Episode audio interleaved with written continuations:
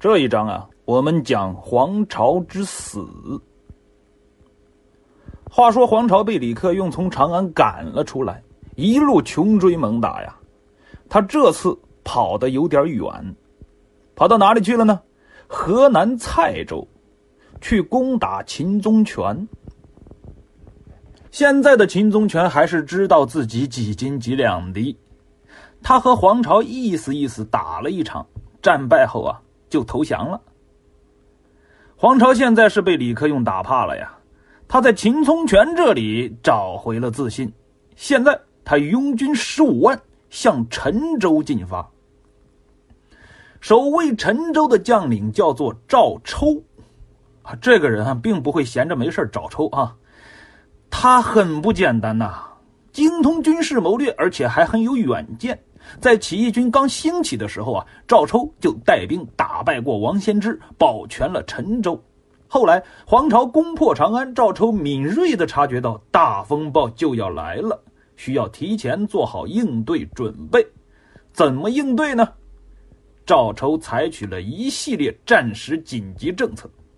他带人修缮陈州的城墙，疏通护城河，囤积粮草，同时招募军队，加强训练，锻造铠甲兵器，整顿军需。俗话说：“打虎亲兄弟，上阵父子兵啊！”赵抽让很有才能的两个弟弟和两个儿子分领精兵，保证自己对军队的绝对控制，以应对可能发生的苦战。现在啊。万事俱备，只差黄巢了。而黄巢也很配合的到来了。先来的呀是黄巢的大将孟凯，这位仁兄啊，就是之前和朱温有过节的那位啊，变相的把朱温逼反了。赵抽在敌军到来之前坚壁清野，把陈州周围的粮草啊、民夫啊都迁移到了城内。然后他大开城门，屯兵城外，与孟凯进行正面作战。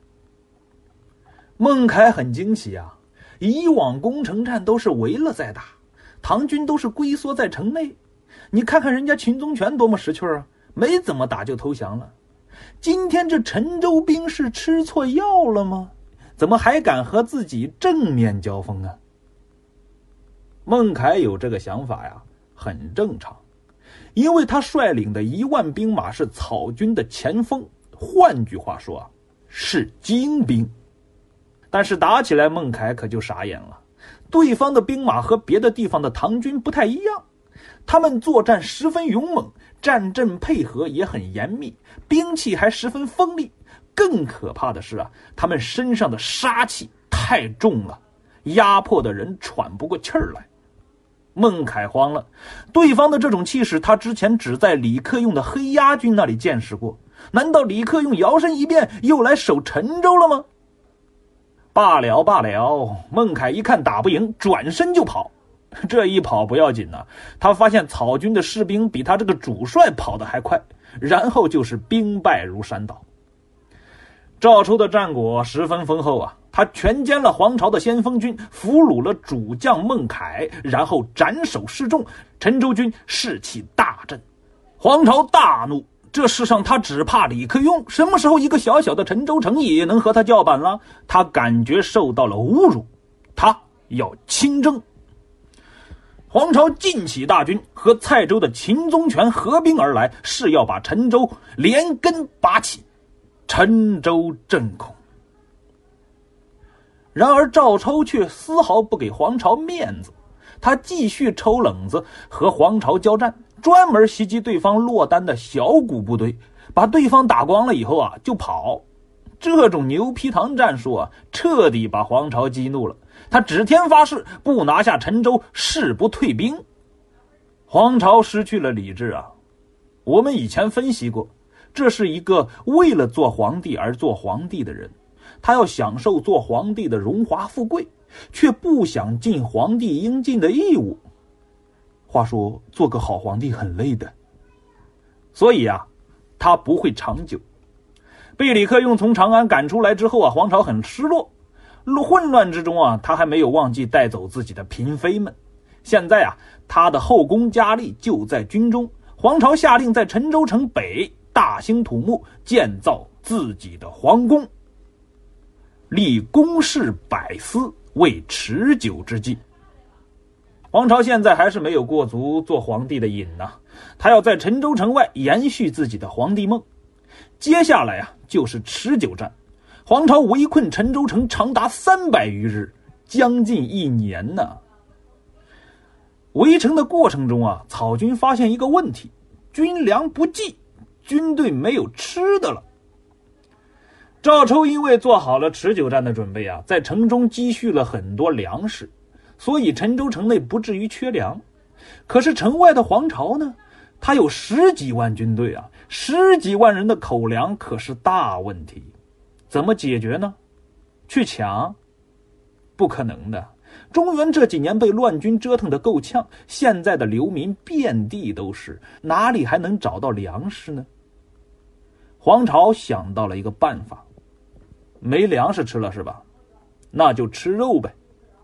什么肉？人肉。黄巢疯了，他把前人发明的倒模寨发扬光大了。倒模寨。就是流水线的人肉加工作坊。黄巢在陈州城外啊，建立了几百个巨队。这个队呀，就是倒米用的器具；锯队啊，就是用来倒人用的。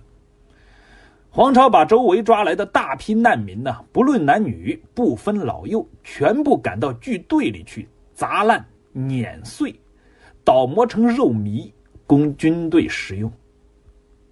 后来啊。陈州周围的难民被吃光了，草军又跑到周围几个州县去劫掠，把抓来的老百姓啊送进倒磨寨，充作军粮。黄巢采取这个吃人政策，也许还有威慑陈州守军的目的。这就跟之后蒙古铁骑攻城之前呢，会在城外支起大锅，烧沸水之后啊，把俘虏丢进去煮烂，以此来达到威慑守军不战而屈人之兵的目的是一样的。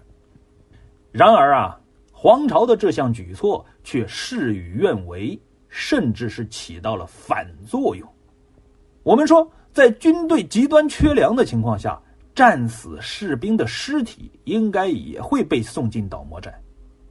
我们可以想象一下，草军在前面攻城作战，身后的军营里正在加工人肉，而如果自己战死了，也会被捣碎，让人吃掉。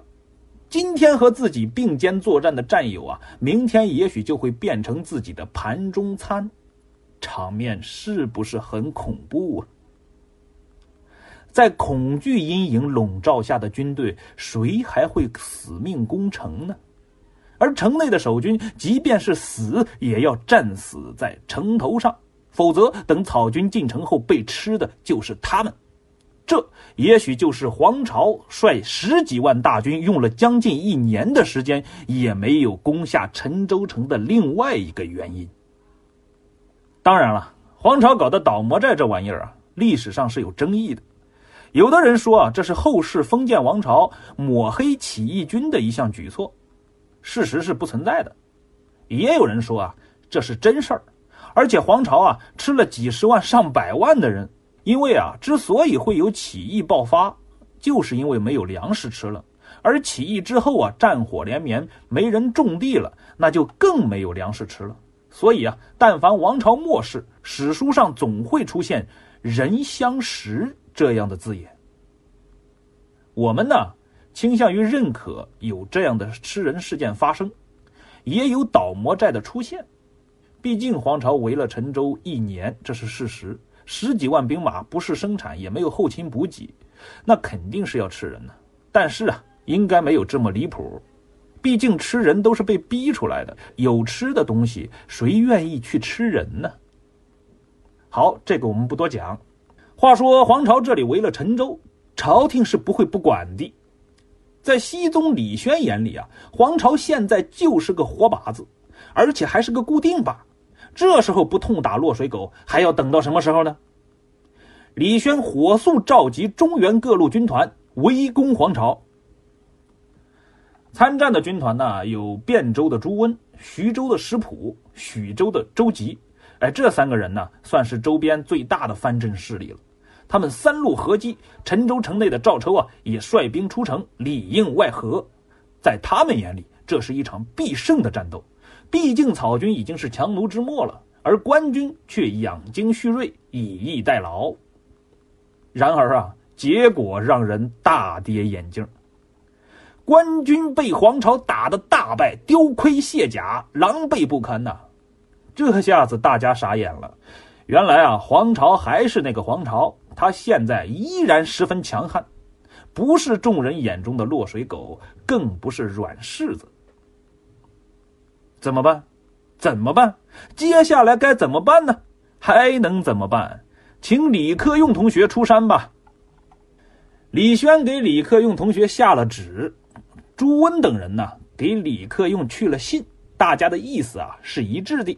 你快回来！没有你，我一个人承受不来。这是一句歌词啊。李克用是性情中人呐，朝廷让他打谁，他就打谁。黄巢是吧？等着，我来了。李克用点起五万黑压军，浩浩荡荡向陈州杀来。然而啊，路又被人挡住了。这次挡路的呀，是河阳节度使诸葛爽。诸葛爽这个人呐，也挺能带兵的。最近呀，他刚刚打败了自己的邻居魏博节度使韩简啊，军队士气啊现在很足。这时候啊，李克用来借道了，说：“我要去陈州打黄巢，你行个方便，让我从你的辖区过去。”诸葛爽心里犯嘀咕了呀，让我给你行个方便，我让你方便了，你不走了怎么办呢？你的黑压军战斗力这么强，我可打不过你呀。所以啊。诸葛爽给自己找了个借口，他跟李克用说：“啊，我这边黄河上的桥坏了，还没有修好呢，你来了也过不去呀。”什么？你问我什么时候能修好啊？这我可说不准，毕竟找师傅来修也是需要时间的嘛。为了防止李克用来硬的，诸葛爽还调了一万精兵过去，严阵以待，大有你要是想打我，我就奉陪到底的架势。李克用要哭了呀！自己怎么每次出兵都这么不顺呢？上一次半路遇上一个郑从党，这次又遇上一个诸葛爽，嗨，出趟兵啊也太难了。李克用没办法呀，他只能回头向河中节度使王重荣借道。老王还是蛮实在的一个人，他和李克用关系也不错，两个人前一阵子还一起扛枪打过黄巢。见到李克用来了呀，老王就说了一句话：“认我这个大哥，你就不要和我说借。我家大门一直为你打开，你插着走。”本来可以走直线的李克用，硬是被诸葛爽逼着走了一个大大的之字形，绕路不说呀，还憋了一肚子火气。所以，李克用赶到陈州后做的第一件事情就是打黄巢出气。李克用观察了一下战场形势，决定先剪除黄巢大军的两翼。为此，他制定了三步走计划：第一步，进攻驻扎在陈州北边的上让军队。黑压军在李存孝、史敬思等人的带领下，万马齐奔，势如奔雷。这边黄巢还没有来得及救援呢，那边上让就已经灰头土脸，被打败逃回去了。第二步，进攻驻扎在陈州西边的黄叶军队。同样的战神李存孝，同样的骑兵打快，黄叶败得更快，比上让还不经打。第三步，集中优势兵力收拾黄巢。黄巢说：“算了，不打了，我自己走吧。”然后啊，就带着大军灰溜溜的逃跑了。至此啊，陈州为解。接下来啊，天公不作美。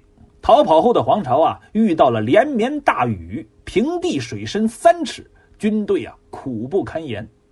更苦的是，李克用又追来了。这次啊，李衙儿想要斩草除根，吃肉喝汤一扫光，一口气把黄巢给解决掉。黄巢被追得很惨呐，他想要进军汴州去找朱温的麻烦。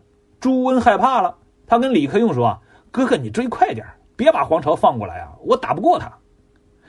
李克用也确实很给力，他在黄巢大军从王满渡渡河的时候啊，追上了对方，大杀一气，黄巢再次大败，草军损失一万多人，汴河为之水赤。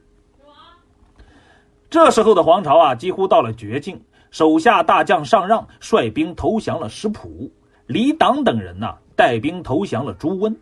可怜李克用白忙活一场，最后为别人做了嫁衣裳啊！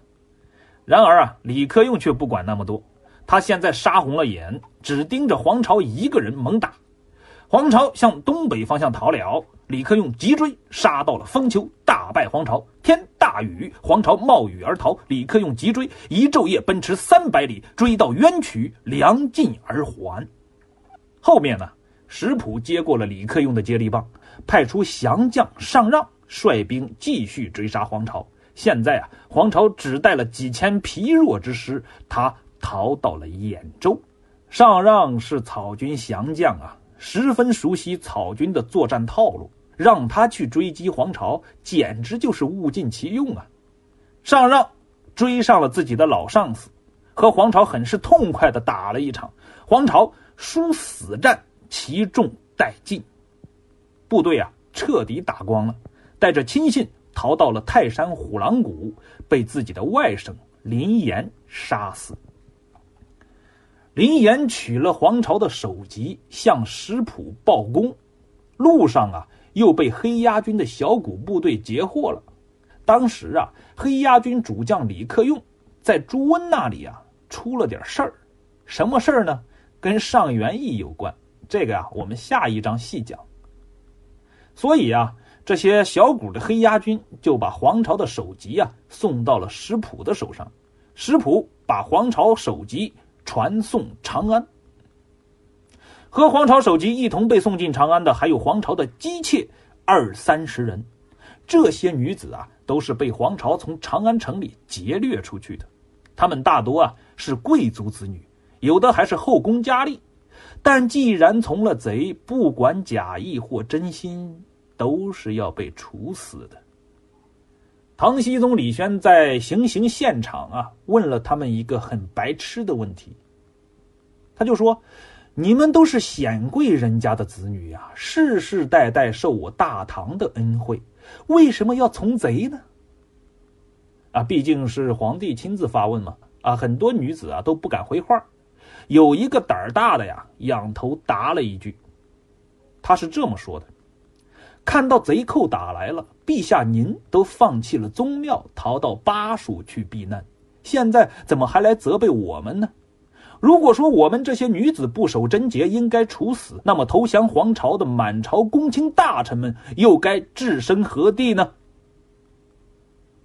是啊，女子以身试贼就要杀掉，满朝公卿试贼后却摇身一变，又成了大唐的臣子。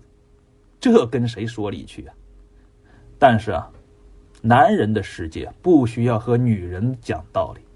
李轩转身走开了，这些佳丽们呢，被拉到菜市口斩首示众。临到行刑的时候啊，监斩官可怜这些女子，让他们喝醉以后啊再行刑。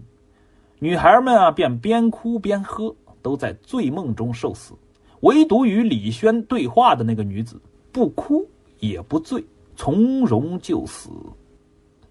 至此啊，黄巢结束了他枭雄的一生啊。黄巢是唐王朝的掘墓人，他领导的黄巢起义摧毁了唐王朝的统治秩序，加速了这个王朝的灭亡，开启了五代十国的乱世。而在起义中受伤最严重的，还是平民百姓啊。黄巢起义导致大唐人口损失近八百万。而当时全国的人口也才五千多万人呢。虽然以上数据不一定准确，但也可以体现出战争对人民的伤损有多么的严重。这正应了那么一句话：“兴，百姓苦；亡，百姓苦啊。”接下来，军阀混战开始了，而这一开始啊，就是一场重头戏。涉及到两个核心人物，李克用和朱温。他们两个之间发生了什么事儿呢？且听下回分解。